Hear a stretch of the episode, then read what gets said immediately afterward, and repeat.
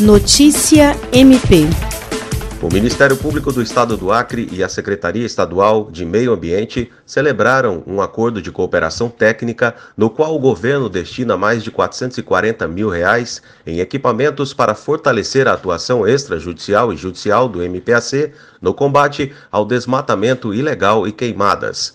O ACT foi assinado pela Procuradora-Geral de Justiça, Kátia Rejane de Araújo Rodrigues, e o secretário de Meio Ambiente, Israel Milani. Os equipamentos irão fortalecer o trabalho técnico-científico realizado pelo NAT do MPAC no combate a queimadas e desmatamento no Estado. A Procuradora-Geral de Justiça agradeceu à SEMA e ao governo do Estado pelo acordo celebrado e destacou sua importância para a sociedade e o meio ambiente.